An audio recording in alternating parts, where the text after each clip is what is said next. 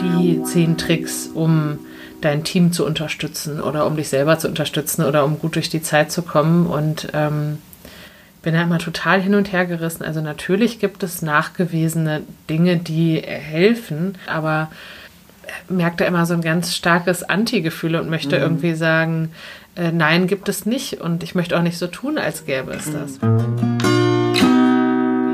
Ja auch viele Studien, die nahelegen, Frauen können nicht so gut verhandeln äh, oder bewerben sich eher unter Wert das muss ja auch ein bisschen auch quasi mit einbeziehen, in was für einer Situation passiert denn das Verhandeln und wie viel Rückhalt habe ich denn da und wie bin ich denn auch überhaupt in meiner Erfahrung auf dem Weg dahin schon unterstützt worden oder nicht. Und das, das alles, was dann das zu sehr dem Individuum zuschreibt, finde ich dann ein wenig kritisch.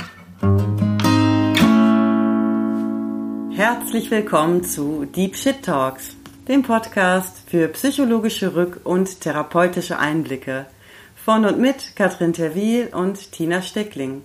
Wir freuen uns, dass ihr dabei seid.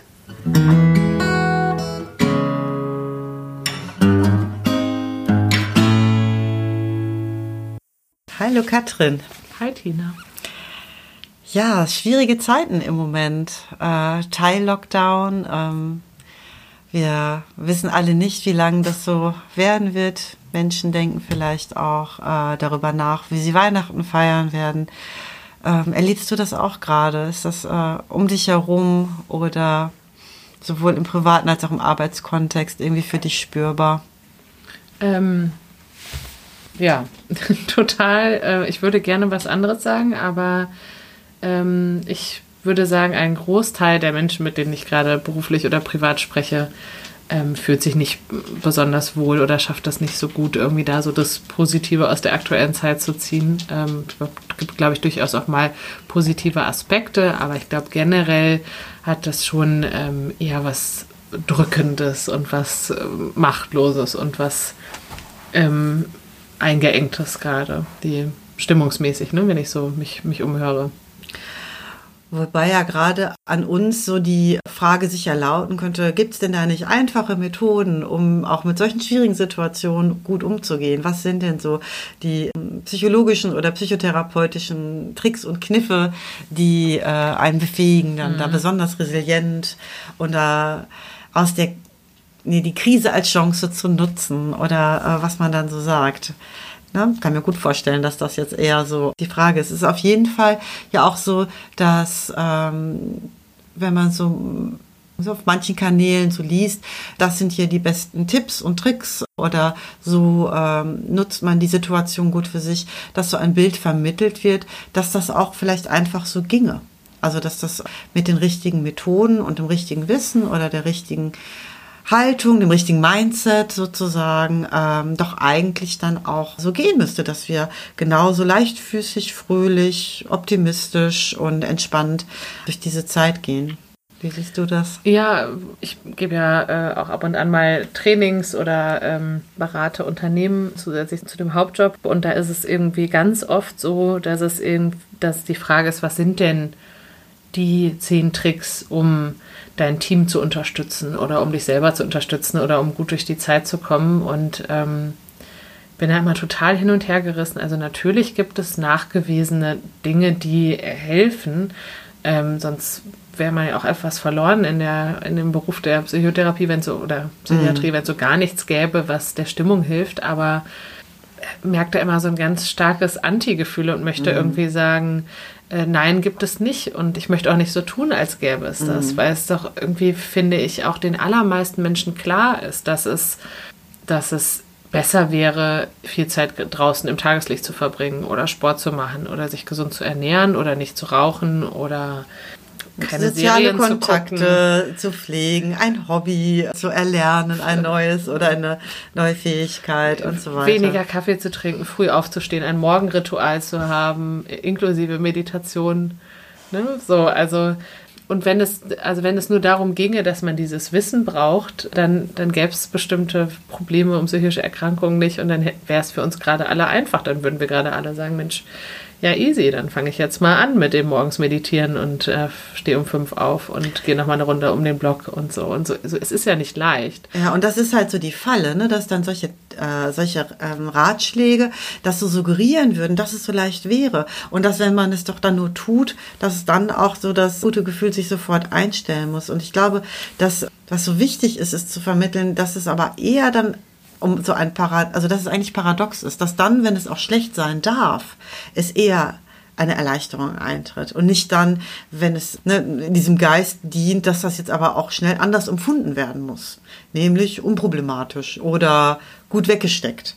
Und äh, ähm, das ist auch so etwas, ich weiß nicht, ähm, kennst du so ähm, die Acceptance Commitment Therapy? Ja, die, ähm, also wo es auch einfach darum geht, dass das Leben auch einfach nicht immer nur einfach ist und dass auch ähm, ne, solche schwierigen Zeiten äh, mit schwierig oder mit, mit schwer auszuhaltendem Erleben einfach auch zum Leben gehören. Und äh, diese Idee, dass wir auf alles eine Antwort haben müssen, die uns sofort in einen guten Gefühlszustand bringt, dass, wenn es dann so ist, dass wir das nicht schaffen, das eigentlich viel eher verschärft und oder auch verschlimmert. Und das finde ich, das steckt dann da so drin in diesen leichten Lösungen. Da steckt ja auch drin, sag mal, was mache ich zu meinen Mitarbeitern, was machen.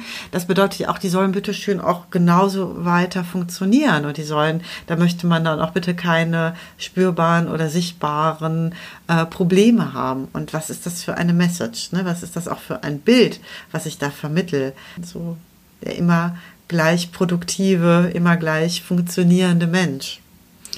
Ja, mich hat das übrigens gerade nochmal an die verschiedenen Figuren, Gefühle, Gestalten erinnert, die wir in der letzten Folge über Leistungsdruck besprochen haben, weil so dieses auch, dass sie da sein dürfen, dass man sie einladen kann und dass mhm. sie dann oft schneller wieder gehen, dass wenn erstmal dieses blöde Gefühl da sein darf und man sich vielleicht auch gemeinsam mal ausheult, ohne heulen jetzt abwerten zu meinen, aber ich finde, sich, sich ausheulen, da kann man ja oft was drunter sich vorstellen, äh, wenn man sich mal mit anderen austauscht und hört, boah, ich bin irgendwie nicht die Einzige, die, ja, eine Freundin sagte zum Beispiel ähm, gestern zu mir, dass äh, wiederum eine Freundin von ihr gesagt hat, jetzt habe ich zum ersten Mal seit einer Woche nicht meinen Schlafanzughose an, äh, weil sie halt im Homeoffice arbeitet und sich mit niemandem trifft. Und äh, das zu hören, lässt einen ja auch mal schmunzeln und sich denkt, okay, irgendwie haben offensichtlich auch andere Leute, die eigentlich ihr Leben irgendwie im Griff haben, gerade auch eine besondere Phase. Finde das total wichtig, weil wir glauben ja immer, dass wir die Einzigen sind, die irgendwie so komisch sind und mit irgendwas nicht so gut zurechtkommen. Also wir Menschen, glaube ich, generell unterstellen anderen eher, dass die ihr Leben viel besser im Griff haben, die Probleme viel leichter bewältigen und nicht mit so einem komischen emotionalen Erleben darauf reagieren. Und dann das auch mal so gerade zu rücken. Das hat die Breenie Brown, ich weiß nicht, ob dir das sagt, die forscht so über Vulnerabilität und wie wichtig das ist, damit so in Kontakt zu sein, auch mit seiner eigenen Verletzlichkeit und sich damit auch so zu zeigen. Also für die ist das so ein, ja, ein Schlüssel auch für Kontakt und Authentizität, auch wirklich so nachhaltig, auch erfolgreich zu sein tatsächlich, aber vor allem auch glücklich zu sein. Und das, das gehört ja auch ein bisschen was dazu, sich auch so zu zeigen. Ne? Also auch gerade vielleicht auch irgendwie in so einer Unternehmenswelt, wenn es darum geht, irgendwie auch sich so besonders kompetent und belastbar und immer flexibel und äh, so darzustellen. Da auch als Mensch auch einfach sein zu dürfen. Ich weiß jetzt auch nicht weiter, mir geht es einfach nur schlecht. Und die ähm, aber was das für Türen öffnet, wenn wir uns trauen, uns so zu zeigen, wo dann auf einmal fünf andere auch sagen, oh ja, aber ist das bei dir auch so? Boah, ja, ich finde, ich kann mich auch gar nicht mehr konzentrieren oder mhm. ich bin auch so komisch drauf oder wie auch immer. Und wir, äh, und dann eigentlich merken wir, äh, die meisten Menschen verstecken sich auch einfach oder halten eher auch so eine Fassade aufrecht, um einfach nicht abgewertet zu werden, um sich zu schützen. Und ähm, dann wäre so eine Einladung zu sagen, hey, dürfen wir nicht alle auch einfach mal menschlich sein? Wahrscheinlich das viel empowerndere und auch letztlich auch leistungssteigernde tatsächlich. Es ist ja auch ganz oft so, dass man eben keinen Tipp geben muss, weder in der Psychotherapie noch als Führungskraft noch in so einem Peer-Coaching, Exchange, wie auch immer, austauscht oder unter Freundinnen oft reicht das ja, so einen Abend sich auszuheulen und dann kommt am nächsten Tag von ganz alleine ja. nochmal so ein Impuls, der einen mhm. vielleicht so in eine andere Richtung bringt oder so. Und das ist gar nicht was, was einem die andere Person sagen muss. Dann musst du jetzt mal Folgendes machen, muss einfach häufiger mal raus oder so. Sondern das ist oft ja das, was es, was es schlimmer macht. Also ich, mir fällt es vor allem auf, in der ersten Phase von Therapien oder auch in Führungskräfteentwicklungsseminaren bei der Frage, wie kann ich denn reagieren, wenn sich mir jemand öffnet und sagt, ich bin gestresst oder ich mhm. habe einen privaten Konflikt. Ich glaube, dass die meisten von uns aufgewachsen sind und umgeben sind von Menschen, die nicht besonders gut zuhören können und nicht besonders gut ein Gefühl halten können. Mhm. Ähm, wenn man, ich, also ich glaube, es ist typischerweise auch so, dass Problem von Eltern, aber ich glaube generell sind viele Menschen nicht gut darin, etwas einfach zu halten und auszuhalten. Es geht ja ganz oft darum, dass Eltern zum Beispiel sagen, ich kann das einfach so schwer aushalten, wenn es meinem Kind mhm. schlecht geht. Und das ist ja irgendwie auch was Verständliches. Am Anfang ist es ja auch die Aufgabe. Ne? Das Kind hat irgendwas, ist hingefallen und man springt auf und muss irgendwie versuchen, das Kind wieder, ne, oder zu, vielleicht sogar schon vorher zu retten, bevor mhm. es fällt. Und also eigentlich empfind, empfindet man das vielleicht als genuine Aufgabe, dass ein Kind keine Schmerzen hat oder man es davor bewahrt, so, so viel wie möglich. Und, das, wenn ich kurz äh, noch einhaken darf, wir haben in der letzten Folge so über den gesunden Erwachsenen, den es so zu entwickeln gilt, in der ähm, Schematherapie, um eben ne, mit schwierigen Situationen oder um für uns selber gute Entscheidungen auch treffen zu können und uns selbst beruhigen zu können und so weiter. Und genau das ist das eigentlich. Und ich habe das jetzt in der letzten Folge nicht nochmal so benannt, aber es geht eigentlich darum zu lernen, sich selbst zu halten. Und wir lernen das eigentlich, wenn wir durch unsere Eltern gehalten werden. Und das ist also nicht nur körperlich, sondern eben auch mit den wie auch immer, überspülenden Gefühlen oder in, in unübersichtlichen oder schwierigen Situationen, dass das den Raum zu halten ne? oder auch den anderen dann so zu halten, wie wir dann eben auch ein Kind halten würden, wenn es eben ganz doll weiß ich nicht, verzweifelt ist und weint und es nicht schnell haha, ablenken oder jetzt reiß dich zusammen ne, oder schnell wegmachen müssen, dass das Gefühl da sein kann, es aber auch nicht überdramatisiert wird, sondern einfach zu halten. Einfach nur, ich bin da. Und das ist, glaube ich, auch ein guter Tipp, so allgemein für Menschen. Also wenn ihr Zuhörer vielleicht äh, Freunde, Bekannte, Angehörige habt, denen es nicht gut geht und denkt, oh Gott, was soll ich denen denn sagen? Ich habe ja gar keine guten Tipps. Darum geht es überhaupt nicht. Das reine Dasein, das reine Mit-Dasein, das Bezeugen, sich dem zuwenden, zuhören, den Raum dafür geben, das ist so wertvoll und es ist auch so entlastend. Und ich glaube, dass die Erfahrung hat jeder auch schon mal gemacht, dass dann auch tatsächlich, wenn der Raum da ist, dass dann auch alleine auch die äh, guten Entscheidungen entstehen ne? oder die guten Ideen dann auch kommen, ja. wie du das auch gerade so sagtest. Ne? Dann braucht man nicht die Idee von außen. Ich würde sogar noch einen Schritt weitergehen und sagen, dass das das manchmal auch verhindert, dass wir in so einer Welt leben, in der suggeriert ist, dass man mit guten Tipps und Tricks und Coaching-Möglichkeiten in der nächsten App da schon irgendwie rausfinden kann, dass deswegen keine Besserung eintritt, weil erstmal man sich eigentlich auch Verständnis dafür wünscht, dass es nicht einfach ist und dass es schwer ist und dass es einem ja. gerade nicht, äh, nicht gut geht. Und ich finde diese, die Art, wie viele zuhören oder wie auch so das Marketing um einen rum oft ist, schneller Weg zum Erfolg, die zehn Meditationssteps und so für nur zwei Euro. Also, dass das dazu führt, dass ich mich gar nicht besser fühlen kann, wenn ich nicht erstmal mich ein bisschen darin suhlen konnte, auf so eine neutrale Art und Weise. Jemand hört es irgendwie mit mir an, verdaut es mit mir. Ich habe erstmal mhm. den Dingen Raum gegeben und Worte gegeben, habe erklärt, warum es schwer ist, warum es eben noch, warum ich überhaupt da gelandet bin, warum es eben nicht leicht ist und warum ich, selbst wenn ich weiß, dass es eine gute Idee ist, vielleicht jetzt zwei Wochen nicht beim Sport war oder gar keinen Sport mache oder ja. was auch immer tue, was mir nicht gut tut. Das, wenn ich den Raum dafür nicht bekomme, dann ähm, ist es fast unmöglich, finde ich, in Veränderungen reinzugehen. Absolut. Also es muss erst anerkannt werden, Raum bekommen und dadurch wird das letztlich erlöst. Ne? Also alles, was da sein darf, kann dann auch wieder gehen.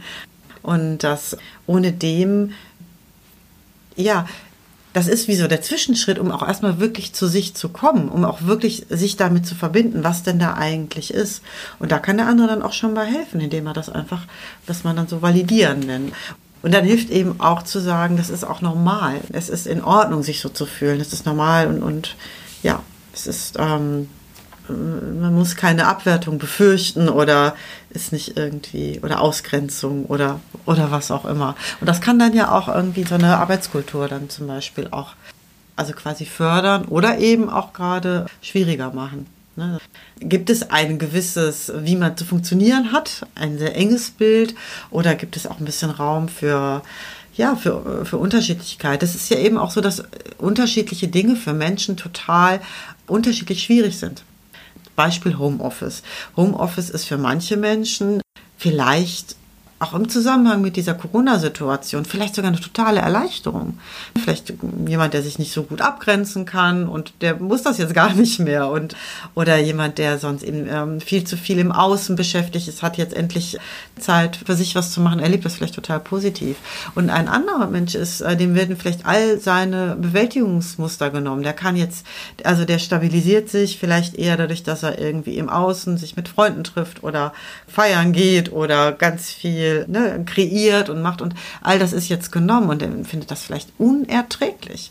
Oder Ganz zu schweigen natürlich auch von unterschiedlichen Lebensbedingungen, in denen wir da gerade sind. Ne? Und in was für einer Wohnung ist man denn da gerade im Homeoffice und mit wie vielen Leuten? Und sind dann noch die Kinder da, die betreut werden müssen, weil die ganze Familie dann doch in Quarantäne ist und dabei muss noch gearbeitet werden oder so. Das ist natürlich dann manchmal auch ein bisschen hohn zu sagen, die fünf Schritte und dann geht's dir gut. Wenn dabei vielleicht gerade, ja, es einfach äh, wahnsinnig ungleiche Bedingungen gibt, die dann nicht berücksichtigt werden. Ja, ich finde, man merkt jetzt in dieser Situation auch, was Privilegien sind und wie sehr bestimmte Ideen vom Leben und Arbeiten auf so ein bestimmtes Bild zugeschnitten sind. Ne? Wenn ich jetzt gerade im Moment einen tollen Balkon habe und in der Nähe vom Wald wohne und irgendwie ähm, eine lichtdurchflutete Wohnung habe mit einem extra Arbeitszimmer, natürlich kann ich dann viel leichter Arbeit und ähm, Beruf trennen, äh, Arbeit und Beruf und ja, Arbeit und ähm, Privatleben mm. ähm, trennen, als wenn ich ähm, nur ein dunkles WG-Zimmer irgendwo habe und den Schreibtisch neben meinem Bett stehen habe. Ne? Und das sagt sich dann so, also so leicht, dass man das Schlafen und das Arbeiten trennen soll. Es ist ja, wie du gerade sagtest, fast ein Hohn, wenn man eben auf der nicht so privilegierten Seite sitzt oder eine schwierige Beziehung hat oder ein nicht so liebevolles Elternhaus. Man ist vielleicht gerade noch in Ausbildung oder im Studium oder so und muss das gerade online machen ja, und ist irgendwie einfach zu Hause viel ausgesetzter einer Situation als jemand anders, der genau. sich sehr aufgefangen fühlt. Und das muss einfach mit berücksichtigt werden, beziehungsweise finde ich, sollte man zumindest vorsichtig sein, wenn man selber aus einer privilegierten Position heraus dann sagt, ach, wenn du es nicht ändern kannst, dann ändere deine Einstellung dazu und selber dann vielleicht das große, weiß ich nicht, 30 Quadratmeter Arbeitszimmer zu Hause hat und wie gesagt, und direkt neben dem Wald wohnt, wo man dann irgendwie lange Spaziergänge machen kann, anstatt man irgendwo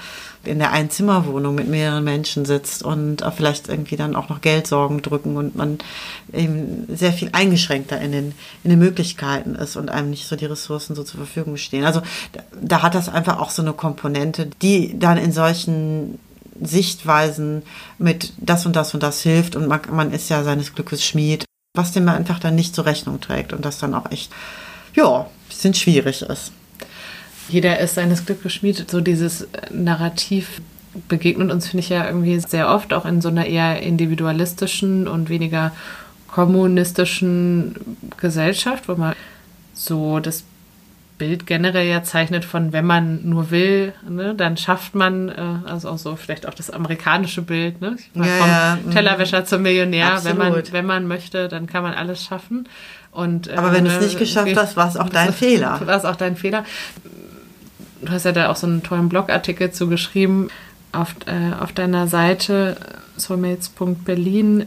Danke. bitte, bitte, das ist wirklich ein toller Artikel. Aber wie erlebst du das mit diesem? Jeder ist seines Glückes Schmied und ähm, man, man kann und muss an sich arbeiten, weil ich bin da sehr, sehr hin und her gerissen, beziehungsweise ich finde, in einer Therapie oder in einem Coaching-Prozess oder auch als Führungskraft, die MitarbeiterInnen weiterentwickelt, muss man da eine sehr gute Balance finden zwischen, ja, natürlich kann man an sich arbeiten, sonst wäre unser Beruf Quatsch mhm. und ähm, könnte jeder einfach ja, sich, ähm, also bräuchte gar nicht erst versuchen, an sich zu arbeiten und man könnte auch nichts von anderen Menschen fordern und sagen, Mensch, das verletzt mich, wie du das machst, weil wir eh alle nichts dagegen tun können. Also das natürlich sehe ich auch nicht so, aber auf der anderen Seite finde ich es auch fatal, so zu tun, als könnten wir uns alle unser Schicksal bauen und die Karriere bauen, die wir wollten. Ähm. Vor allem alle in der, in der gleichen Art und Weise.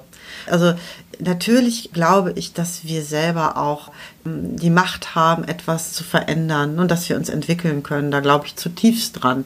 Und trotzdem ist es halt, finde ich, ja, so unangemessen und auch das so zu negieren, menschlich ja, so schwierig, nicht zu sehen, wie unterschiedlich die Startbedingungen sind oder die Ausgangsposition und dass wir da nicht von außen gleiche Weg oder die gleiche Wegstrecke subjektiv für den Einzelnen riesige Unterschiede sein können. Also dass dann für jemanden, der eben vielleicht in, in gerade eher schwierigen Bedingungen mit der ähm, aktuellen Situation konfrontiert ist, der jemand, der vielleicht sowieso schon irgendwie mit einer Angststörung zu kämpfen hatte, jetzt, weil er sich das auch nicht leisten kann, privat ganz lange auf einen Therapieplatz wartet und dann auch noch eben dadurch, dass vielleicht irgendwie in der Familie Menschen zur Risikogruppe gehören, durch die Corona-Situation dadurch irgendwie stark getriggert ist, dass für den dann durch den Tag überhaupt zu kommen, vielleicht eine viel größere Leistung ist. Also ich denke, das ist vielleicht auch schwer, sich da einzufühlen, aber äh, ne, so Angst und Panik erleben ist was etwas sicher sehr, sehr anstrengendes und auch sehr, sehr unangenehmes. Und dann ist es einfach nicht angemessen, sozusagen, so ne, die einfache Lösung zu propagieren, sondern einfach wichtig zu würdigen, auch, dass es unter Umständen dann auch die Situation einfach nur da gut durchzukommen, da einfach den nur irgendwie zu bewältigen, für manche Menschen schon ein riesiger Kraftakt ist. Und dann möchte ich einfach nur dafür plädieren, diese Perspektive einfach so zu erweitern. Auch darum. Und natürlich auch ein bisschen auch so die, weiß ich nicht, gesellschaftliche und politische Verantwortung da auch irgendwie nicht ganz außer Acht zu lassen. Ne, dass, dass, dass man das nicht missbraucht, dass ja jeder sich verändern kann, dass es quasi dann dadurch die Gesellschaft sozusagen aus der Verantwortung entlässt, auch für eine gewisse Gerechtigkeit zu sorgen oder das zumindest nicht aus den Augen zu verlieren, dass es nicht gleich ist. Ja, und das durch Gene, Biografie, aktuelle Lebensumstände, Dinge, die man vielleicht auch gar nicht beeinflussen kann, wie irgendwie eine, eine Pandemie, die jetzt gar nichts mit dem Individuum zu tun haben, die irgendwie, oder ein Krieg, der irgendwo ausbricht.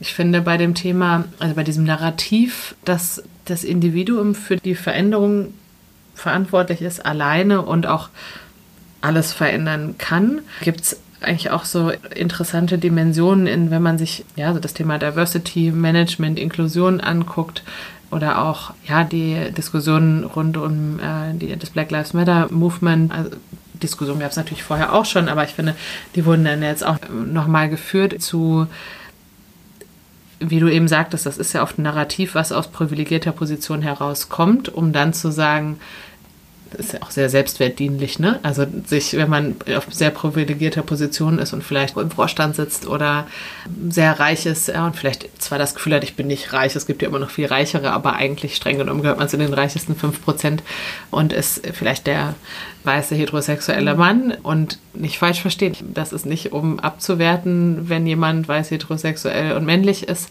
Es ist nur auf, wenn man sich verschiedene Diversity-Dimensionen mhm. anguckt, hat man auf jeden Fall auf sehr wichtigen Dimensionen damit schon mal man auf der privilegierteren Position und von aus dieser Position heraus zu sagen, Tja, ich habe mich einfach auch sehr angestrengt, hier zu sein. Das ist natürlich auch selbstwertdienlicher, als ähm, ja. zu sagen, puh, irgendwie einfach echt Glück gehabt in der Genetik-Lotterie. Also so irgendwie, mm. wo ich halt zufällig aufgewachsen mm. bin. Oder wie mein Haar aussieht oder wie mein ähm, ja, äh, mein, mein Fettverbrennungs äh, Metabolismus, Metabolismus so ist. Also ähm, Diversity-Dimensionen, vielleicht für die, die es nicht wissen, sind eben, guckt sich quasi wie so, eine, wie so eine Zwiebel verschiedene Ringe an oder bei einer, bei einer Blume verschiedene Blüten und könnte sagen, okay, also die Bildung des Elternhauses, äh, die finanziellen Möglichkeiten, in denen man mhm. aufwächst, aber auch, wenn man jetzt vielleicht ähm, von Krieg umgeben ist oder in einer sicheren Umgebung aufwächst, äh, ob man eher dem Schönheitsideal entspricht ähm, mhm. in Sachen Gewicht, aber vielleicht auch sonstige sonstige Merkmale des Körpers man mit chronischen Erkrankungen oder einer Behinderung aufweckt ähm, oder eben an verschiedenen Stellen von der Norm abweicht und das intersektional, also auch verschiedene Arten von Minderheiten zu, also zugehören kann und es dann nochmal wesentlich schwerer hat. Das erinnert mich übrigens daran, äh, dass ich noch ziemlich lange mit meiner Grundschullehrerin Kontakt hatte und die hat gesagt, hat dann immer gesagt, Katrin, du warst eine meiner schwierigsten Religionsschülerinnen, weil du immer gesagt hast, ja, aber ähm, was wäre denn, also wenn, wenn, wenn wir über Glauben gesprochen haben und was so in der Bibel steht und ähm, dann habe ich immer gefragt, was wäre denn, wenn ich jetzt zufällig in Indien geboren wäre, dann würden sie mir doch was ganz anderes erzählen, wenn wir jetzt im. Religionsunterricht wären. Und sie, da habe ich irgendwann nochmal mit ihr drüber gesprochen, als ich schon studiert habe ähm, und es scheint mich irgendwie früher schon bewegt zu haben, mhm. dieses Gefühl von, das ist doch das, das darf man doch nicht außer Acht lassen, dass das, das dazu habe ich nichts beigetragen, dass ich jetzt genau hier geboren bin, also in Deutschland. Und meine Eltern haben da vielleicht was zu beigetragen, wenn es eine Migrationsgeschichte in meiner Familie gibt. Vielleicht aber auch nicht. Vielleicht sind die auch schon sehr privilegiert aufgewachsen. Und das immer auch im, im Kopf zu haben, dass ich mit anderen Startvoraussetzungen unterwegs bin. Und nun kann man da natürlich unterschiedliche Meinungen zu haben. Ne? Ob man jetzt sagt, ähm, deswegen möchte man das System verändern oder diejenigen, die weniger privilegiert sind, besonders unterstützen oder ähm, eben sagt, äh, wir möchten aber, dass alle gleich behandelt werden. Also wenn es jetzt um das Thema Quote geht zum Beispiel, das ist ja total mhm. spannend. Ob man sagt, ja, verstehe ich schon, dass ähm, irgendwie Frauen, wenn man sich die Geschichte der Menschheit anguckt, jetzt irgendwie schwierigere Startvoraussetzungen haben, um Karriere zu machen, aus verschiedensten Gründen. Aber deswegen dürfen die nicht extra bevorteilt werden. Aber äh, generell finde ich das ganz interessant, dieses Narrativ, dass, dass man es doch selbst in der Hand hat. Also jetzt wieder auf Frauen im Absolut. Unternehmenskontext bezogen. So die, da gibt es ja auch viele Studien, die nahelegen, Frauen können nicht so gut verhandeln äh, oder bewerben sich eher unter Wert oder äh, haben manchmal Schwierigkeiten, sich selbst gut zu verkaufen, was wiederum auch spannend ist, weil man ja eine bestimmte normative Sicht hat darauf, was gut verhandeln ist und was sich gut verkaufen und dass das überhaupt gut ist, mhm. ähm, dass man das möchte und dass das, das angesehen ist und der richtige ja, Weg. Aber und das ist ja natürlich auch die Frage, äh, also das muss ja auch ein bisschen auch quasi mit einbeziehen, in was für einer Situation passiert denn das Verhandeln und wie viel Rückhalt habe ich denn da und wie bin ich denn auch überhaupt in meiner Erfahrung auf dem Weg dahin auch schon unterstützt worden oder nicht. Und das, das alles, was dann das zu sehr dem Individuum zuschreibt, finde ich dann ein wenig kritisch. Das ist so, also es spielt dann auch so ein bisschen quasi so dem,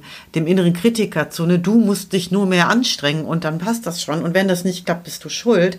Und an der Stelle ist die Frage, wie unterstützt fühle ich mich denn auch? Es ist ja, es ist ja nicht nur mein Wille und meine Motivation, es ist ja auch meine Zuversicht und das Gefühl von Sicherheit oder vielleicht auch von Unterstützung, was ich dann so brauche, um mich zu, zu trauen, nach vorne zu wagen und so weiter. Und da spielen einfach solche anderen Faktoren also gesellschaftliche oder in, wie meine Erfahrungen auf dem Weg sind und man Berufswerden halt einfach eine große Rolle. Und ganz ehrlich, das ist ja schön und gut, mit dem richtigen Mindset und mit der richtigen Verhandlungstechnik irgendwie reinzugehen. Aber wenn du eine 55-jährige Frau mit Kopftuch bist, in einer Situation oder in einer Umgebung, wo sonst vielleicht nur weiße Männer mit Anzug oder so sind, dann kann ich mir schon vorstellen, dass das auch nicht nur so was mit deiner eigenen Verhandlungstechnik zu tun hat, wie, wie deine Chancen da stehen. Ja, ähm, und ich, ich sehe definitiv Möglichkeiten als Individuum. Ne? Also ich äh, habe meine, meine Learnings aus der Unternehmenswelt oder was ich sagen würde, was irgendwie mir geholfen hat, um mhm. beruflich Erfolg zu haben und so. Und ich sicherlich Dinge, die man lernen kann. Das heißt jetzt ja nicht, dass man, wenn man, dass man da gar keine Chancen hat als Individuum und nichts verändern kann. Aber mindestens genauso viel müssen wir uns doch auch immer gesellschaftliche, unternehmerische, politische Strukturen angucken und uns fragen, was man denn verändern kann, wenn man denn möchte, dass die Welt eine fairere ist. Man kann natürlich auch Mhm. Angst davor haben, dass die eigenen so. Fälle schwimmen gehen und genau. man dann lieber so ein bisschen äh, ne, den Status quo erhalten möchte. Also ich kann nur sagen, ich freue mich sehr. Ich habe das Gefühl, dass auch gerade irgendwie dieses Jahr da nochmal ein bisschen mehr passiert, dass zumindest mehr sich medial bemüht wird, dass äh, so dieser Diversity-Gedanke mehr Einzug hält. Bisher war das ja zumindest auch so in, was weiß ich, Werbung und Filmen, dass da kein adäquates Abbild der Gesellschaft wieder zu finden war, ne? dass man da einfach nicht in der Hauptrolle die Rollstuhlfahrerin oder den Menschen der jetzt in irgendeiner Weise nicht dem weißen Ideal sozusagen entspricht, so dass man einfach nicht so besetzt wird und wurde. Und ich glaube jetzt im Moment ist zu beobachten, dass das sich zumindest bemüht wird, dass da so ein bisschen was sich verändert und das, ja, das finde ich ganz gut. Ich habe das Gefühl, da ist gerade so ein bisschen so eine Lücke, wo man so ein bisschen was, vielleicht was verändern kann. Ich glaube, dass das Tragische gar nicht ist, dass Menschen so dagegen sind, sondern dass das Bewusstsein einfach fehlt. Ich habe das irgendwann letztens mal so gelesen, also gerade als es darum auch ging, dass Menschen mit irgendeiner körperlichen Behinderung, dass sie einfach zum Beispiel in so Städteplanung nicht so mitgedacht werden. Allein das, als, als würde es die nicht geben, ne? dass die einfach, und keiner würde ja sagen, ich bin irgendwie dagegen, dass ein Rollstuhlfahrer leicht auch quasi in die Innenstadt kommt. Ja gut, aber wenn es dem der Weg einfach so erschwert wird, dann ist das ja auch eine Aussage, so. Oder was auch so einfach an Bildern vermittelt wird, also auch so an, an Schönheitsidealen ne? oder dieser Ageism, das finde ich auch so spannend. Wir werden ja auch immer älter. Ich sag mal so, wenn du 45 bist, dann hast du ja vielleicht erst die Hälfte deines Lebens um. Aber in der, wenn es um so ein gewisses Schönheitsideal äh, geht oder auch vielleicht so der dynamische junge Mitarbeiter, der fürs Team gesucht wird, der darf besser dann nicht irgendwie schon in der Menopause sein oder so. Und das finde ich dann schon äh, wichtig, dass das überhaupt mal in Frage gestellt wird. Dass das über, also es geht nicht jetzt um so einen blinden Aktionismus, aber äh, einfach ein bisschen kritisch mal darauf geguckt wird, mit was für Bildern wir uns da eigentlich zufrieden geben und was da eigentlich so die vermeintliche Normalität ist, die da abgebildet wird und wer bildet die da eigentlich ab. Und so ist das, glaube ich, auch, und da ist der Bogen vielleicht auch so ein bisschen hin zum Psychotherapeutischen, es ist ja gar nicht so, dass das nur die anderen sind, die diese Bilder mit weiter kreieren. Das sind ja auch diese Bilder, die wir in uns haben und ne, also die wir selber immer wieder reinszenieren. So tragisch das ist, ist ja auch oft so, dass zum Beispiel auch Frauen sexistisch sind. Also, ne, oder dass die auch Frauen an, antifeministisch sind weil so, solche inneren Schemata so sich gebildet haben, also so innere Bewertungs- und emotionale Reaktionsmuster von richtig und falsch und oder was sich wie gehört oder was sich eben vertraut anfühlt und das Vertraute dann eben doch irgendwie besser erscheint als das wirklich Gute. Und das ist ja eigentlich das, was in einer therapeutischen Sitzung dann passiert, da mal einen Perspektivwechsel auch zu erlauben. Also da auch nicht das zu ersetzen, ne, das falsche Bild, jetzt zum, kommt dann der Therapeut oder die Therapeutin und sagt, das ist das Richtige sondern zu schauen, was gibt es da überhaupt für ein Bild? Und ist das wirklich selber entschieden oder ist das einfach äh, übernommen, weil es irgendwie so war? Und da ein bisschen Freiheit reinzubringen. Aber dafür, und deswegen, das freut mich halt, wenn ich das so beobachte, dass es so Tendenzen gibt, wo zumindest mal ein Bewusstsein dafür geschaffen wird, dass es überhaupt solche Bilder gibt, dass es Ableism gibt und Ageism gibt und, ne, und, und, und Sexismus und äh, Rassismus ja sowieso und an welchen Stellen. Ne? Und das, ähm, das finde ich gut. Ich habe irgendwann mal ganz provokativ in einem Instagram-Post oder in einem Story-Post gesagt, ich bin Rassistin. Weil ich das natürlich bin, weil ich das weil es gar nicht sein kann, dass ich das nicht bin in der Gesellschaft, in der ich aufgewachsen bin mit meinen Privilegien und mit den Bildern, die ich bekommen habe. Es gibt so ein schönes, ich weiß nicht, ob du das äh, kennst, irgendwie auch so ein Meme aus so einem Fußpflegesalon, wo äh, weiße, ich sag jetzt mal so die, typisch westeuropäische Frauen Asiatinnen die Füße machen. Und die Tatsache, in dem Moment, wo du darauf guckst, dass die, ne, dass die Asiatin quasi in dem höheren Sessel sitzt und ähm, wenn das in dem Moment eine kurze Irritation macht, ist doch, das, daran wird doch sichtbar, dass ich, ne, dass es da einen Rassismus gibt, dass es da eben nicht ein total gleiches Empfinden gibt. Und ich glaube, das ist nicht hilfreich, das so schnell wegwischen zu wollen, sondern besser ist erstmal anzuerkennen, in der Paartherapie sagt man auch, aus einem Missverstehen ein Nichtverstehen zu machen. Ne, dass einem erstmal bewusst wird, dass, dass es da etwas gibt, wo es sich lohnt, nochmal genauer hinzugucken und nochmal mit, ne, mit einer offenen Haltung dann nochmal dem zu begegnen. Ja, das, was du gerade beschrieben hast, ist ja der Ansatz von den sogenannten Unconscious Bias Seminaren, mhm. die gerade mhm. sehr boomen.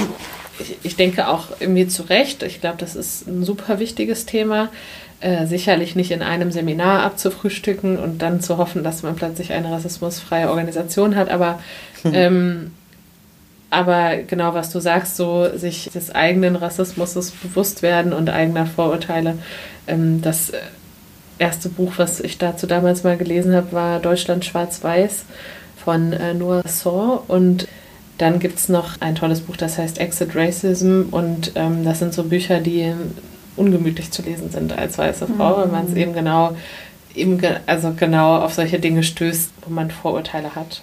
Ähm, und es muss nicht mal unbedingt immer was, was furchtbar Schlimmes sein. Das sind so die kleinen Irritationsmomente, mhm. dass jemand fließend Deutsch kann und gar nicht so klassisch deutsch aussieht. Ja? Und der, der kurze Moment oder die Frage, dass man irgendwie unbedingt wissen möchte, wo denn die Person eigentlich herkommt. Oh und, ja. So, ne? und, ähm, was irgendwie, Und nicht, dass ich das nicht auch schon in meinem Leben Ja. gefragt hätte. Ne? Also absolut, äh, ne, ich, äh, das ist schuldig, ne? ich will mich dafür auch nicht verurteilen, aber es ist einfach eine rassistische Frage, die äh, für den Menschen, der äh, hier genauso geboren und aufgewachsen ist und nur weil er vielleicht eine andere Physiognomie oder Hautfarbe hat oder wie auch immer, äh, der sein Leben oder die sein Leben, äh, ihr Leben lang damit dann immer wieder äh, die Botschaft vermittelt bekommt, so wie du bist, kannst du doch eigentlich nicht hierher gehören.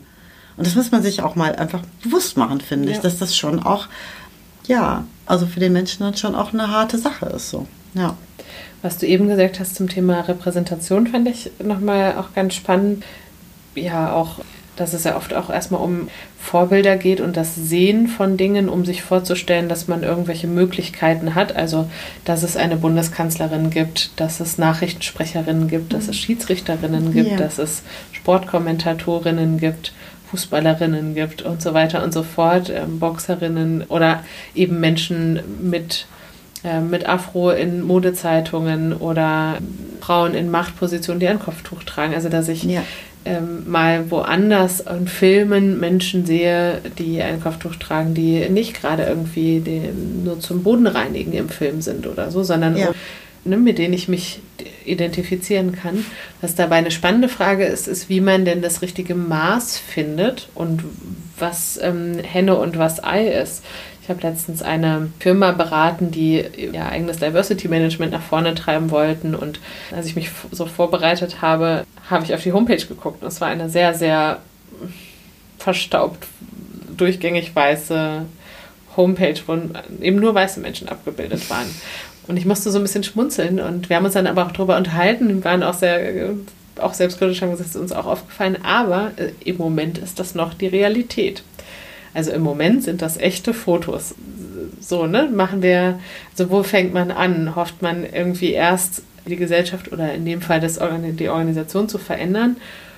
Oder baut man vorher schon mal so ein bisschen die Bildsprache um? Da habe ich auch mit einem Freund, der politisch sehr weit weg ist von meiner Meinung, äh, so Diskussionen, der dann sagt, das kann doch nicht sein, dass Bilder so zurechtgestaltet werden, dass man so tut, als würden irgendwie bei der Bahn genauso viele weiße wie nicht weiße, Menschen arbeiten oder so. Ne? Also muss man nicht repräsentativ so Bilder zusammenstellen. Kann Ach das denn nein, sein? Oh, so da bin ich aber gar nicht. Also ähm, einfach, wenn wir jetzt mal so ein bisschen versuchen, also einfach die Empathie zu entwickeln für den Menschen, der vielleicht eben eine dunklere Hautfarbe hat und der sieht ein Bahnplakat, wo Menschen mit verschiedenen Hautfarben sind und er überlegt sich, bewerbe ich mich da oder nicht, ist das doch natürlich für den viel einladender, wenn da etwas abgebildet wird, wo der genauso dazugehört. Und zu sagen, nee, der muss sich aber erst bewerben, bevor wir dann neue Fotos machen. Das ist so die Verschiebung der Verantwortung auf den, der eh schon unterdrückt ist. Genau, und das, und das finde äh, ich, der- äh, das puh. wieder das Narrativ von eben. Ne? Deswegen finde ich, dass, dass die Dinge so zusammenhängen. Ne? Der ist ja dann auch so ein bisschen ein, ein, seines eigenes Glück geschmiedet. Und wir machen erst neue Fotos. Wir haben keine Verantwortung als Unternehmen. Wir bilden nur ab. Ja, das, äh, also das ähm, würde ich auch einfach sagen, dass das so nicht gut funktioniert. Jetzt mal ohne davon, dass ich das merke, dass ich das da so eine Meinung zu habe und das bewerte. Aber in der Therapie überlegen wir ja auch schon, wie wir innere Bilder kreieren können, wie es wohl sein könnte. Ne? Ganz simpel. Wenn es dir nicht gut geht, machen wir vielleicht eine Imagination zu einem Wohlfühlort oder zu einem sicheren Ort und gucken, wie können wir uns das positiv zu sagen, ja, aber meine Welt ist ja gar nicht schön und deswegen kann ich mir das jetzt auch nicht anfangen, daran zu arbeiten oder mir das schon mal vorzustellen oder ich sag mal, keine Ahnung, schon mal ein Vision Board zu machen, was alles in mein Leben mehr kommen soll oder es ist tatsächlich so, dass es uns auch leichter fällt, mit schwierigen Dingen umzugehen, wenn wir eine Idee und ein inneres Bild davon haben, dass es gut sein könnte. Also es ist mit Sicherheit auch äh, zum Beispiel leichter in eine Situation zu gehen, in der es vielleicht drohen könnte, auch eine Ablehnung zu bekommen, wenn ich innerlich aber auch ein Bild habe von einem Ort oder von einer sozialen Gruppe, die mich annimmt und äh, ne, wo ich doch äh, Respekt und Zugehörigkeit erfahre. Das heißt, also ne, so psychologisch gesehen, äh, genau der Weg, der, ne, dass es so rum funktioniert und nicht aus der, ne, aus dem Worst-Case-Szenario und der totalen Hoffnungslosigkeit innerlich sozusagen, dann irgendwie versuchen es aber dann doch zu machen. Also dieses, dieses positive innere Bild oder auch das Äußere dann gerne auf dem Werbeplakat oder eben, äh, ne, dass die Hauptrolle im, im Blockbuster jetzt einmal eben entsprechend anders besetzt ist, ermutigt und macht den Weg eher frei und empowert sozusagen, dass das dann auch wahr werden kann. Und so also erschaffen wir uns dann auch unsere Welt. Also da ist es dann, sagt man ja auch so ein bisschen in so platteren Sprüchen, ne? das, was wir denken, wird dann, ne, wird auch das, was, was wir dann nach unser Leben dann erschaffen pass auf deine Gedanken auf, denn ne, sie werden dann zu deiner Wahrheit. Und das denke ich schon, dass das da auch so ist. So.